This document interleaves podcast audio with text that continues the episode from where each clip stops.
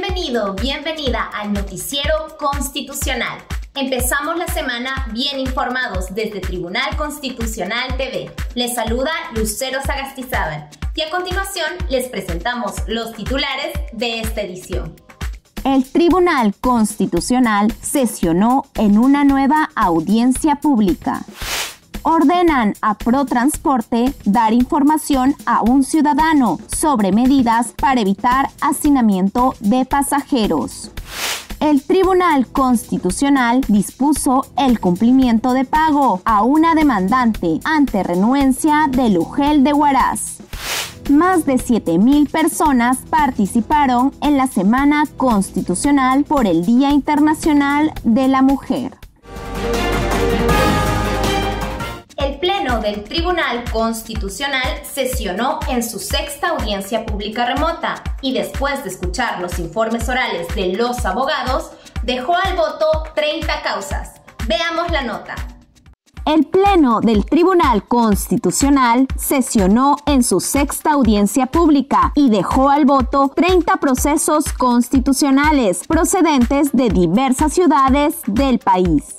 El acto procesal se inició con la demanda de amparo contenida en el expediente número 00046-2020-PA-TC, interpuesta por la compañía minera Santa Lucía SA contra la Superintendencia Nacional de Aduanas y de Administración Tributaria, SUNAT.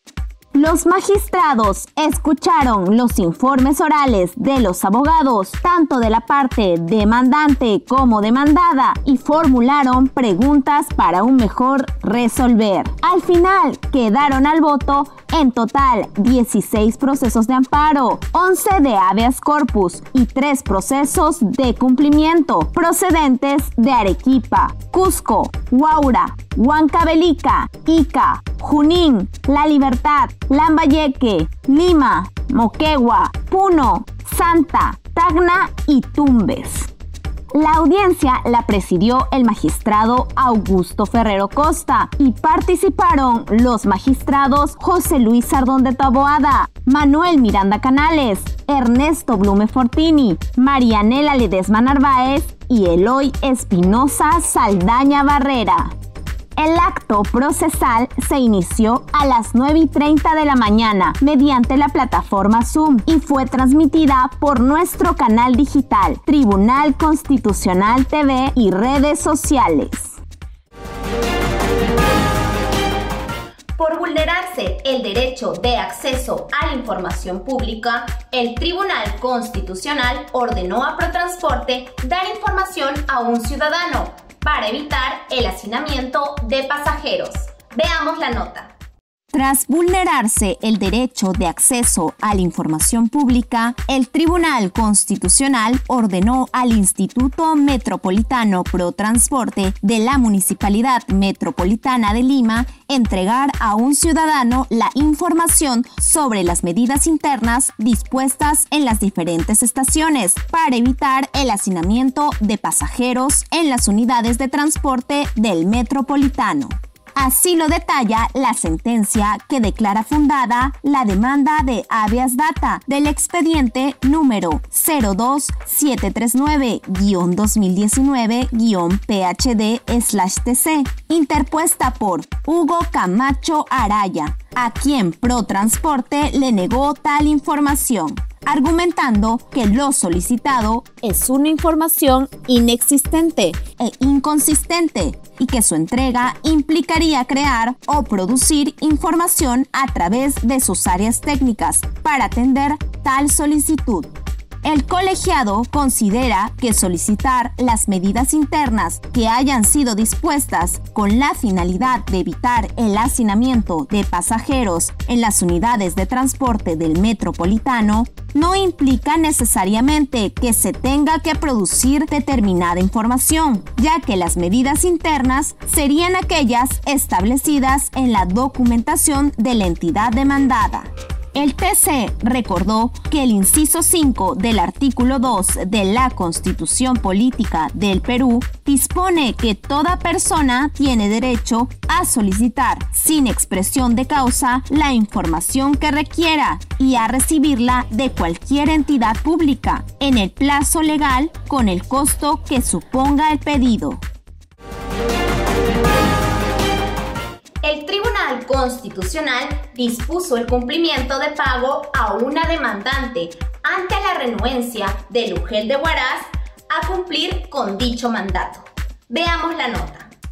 Al haberse comprobado la renuencia de la dirección de la Unidad de Gestión Educativa Local UGEL de Huaraz en cumplir con el pago a una demandante de la suma de 33.627.17 soles por concepto de intereses legales de la bonificación especial establecida por el decreto de urgencia 037-94, el Tribunal Constitucional ordenó el cumplimiento de dicho pago, mandato contenido en la resolución directoral 5163-2017-UGEL-HZ. La Sala Segunda del Tribunal Constitucional declaró fundada en parte la demanda de cumplimiento del expediente número 04882-2019-PC-TC, interpuesta por doña Julia Natalia Maguiña Palacios, viuda de Padilla, en contra de Lugel Guaracina. Además, declaró improcedente el pago de intereses legales y costas procesales. Mediante la referida resolución directoral de 16 de octubre de 2017, la Dirección de Programas Sectorial Tercero de Lugel Guaraz reconoce a favor de la demandante en su condición de cónyuge sobreviviente de don Josué Enrique Padilla Cubillas, quien fue trabajador administrativo, la deuda ascendente a 33.627.17 soles por concepto de los intereses legales de la bonificación especial establecida por el decreto de urgencia 037-94. Más de 7.000 personas, entre juristas, académicos, estudiantes y público en general, participaron en la Semana Constitucional por el Día Internacional de la Mujer. Veamos los detalles. Más de 7.000 personas participaron en la Semana Constitucional por el Día Internacional de la Mujer, organizada por el Centro de Estudios Constitucionales del Tribunal Constitucional, bajo la dirección general de la expresidenta del TC y magistrada Marianela Ledesma Narváez. El apoyo de la Fundación Konrad Adenauer fue fundamental en la coorganización del Foro Constitucional Regional, la presencia de las mujeres en los tribunales y cortes constitucionales de justicia, que reunió a magistradas de Ecuador, México, Bolivia, Colombia y Perú durante el lunes y martes de la semana pasada. Otro tema que convocó a la ciudadanía fue la agenda constitucional, los derechos de las mujeres en la jurisprudencia del Tribunal Constitucional, realizada el miércoles pasado a cargo de asesoras del TC. Mientras que el jueves se presentó el cuaderno de jurisprudencia sobre los derechos de las mujeres y se desarrolló la conferencia internacional Los derechos de las mujeres en la jurisprudencia de la Corte Interamericana de Derechos Humanos. Finalmente, el viernes hubo dos actividades académicas. La Agenda Constitucional, Ciudadanía, Mujeres y Empresa en el siglo XXI. Y la Agenda Constitucional, Mujeres y Acceso a la Justicia, en diálogo con las mujeres líderes. Esta semana de reflexión y diálogo se desarrolló en conmemoración del Día Internacional de la Mujer y con el firme compromiso de difundir jurisprudencia con una mirada inclusiva, moderna y deliberativa. Con esta información nos despedimos. Recuerda que estamos a tu servicio y que si deseas estar al tanto de las acciones que realiza el Tribunal Constitucional, puedes seguirnos en nuestras cuentas oficiales de redes sociales como Facebook, YouTube, Instagram y Twitter Gracias por acompañarnos el día de hoy. Thank you.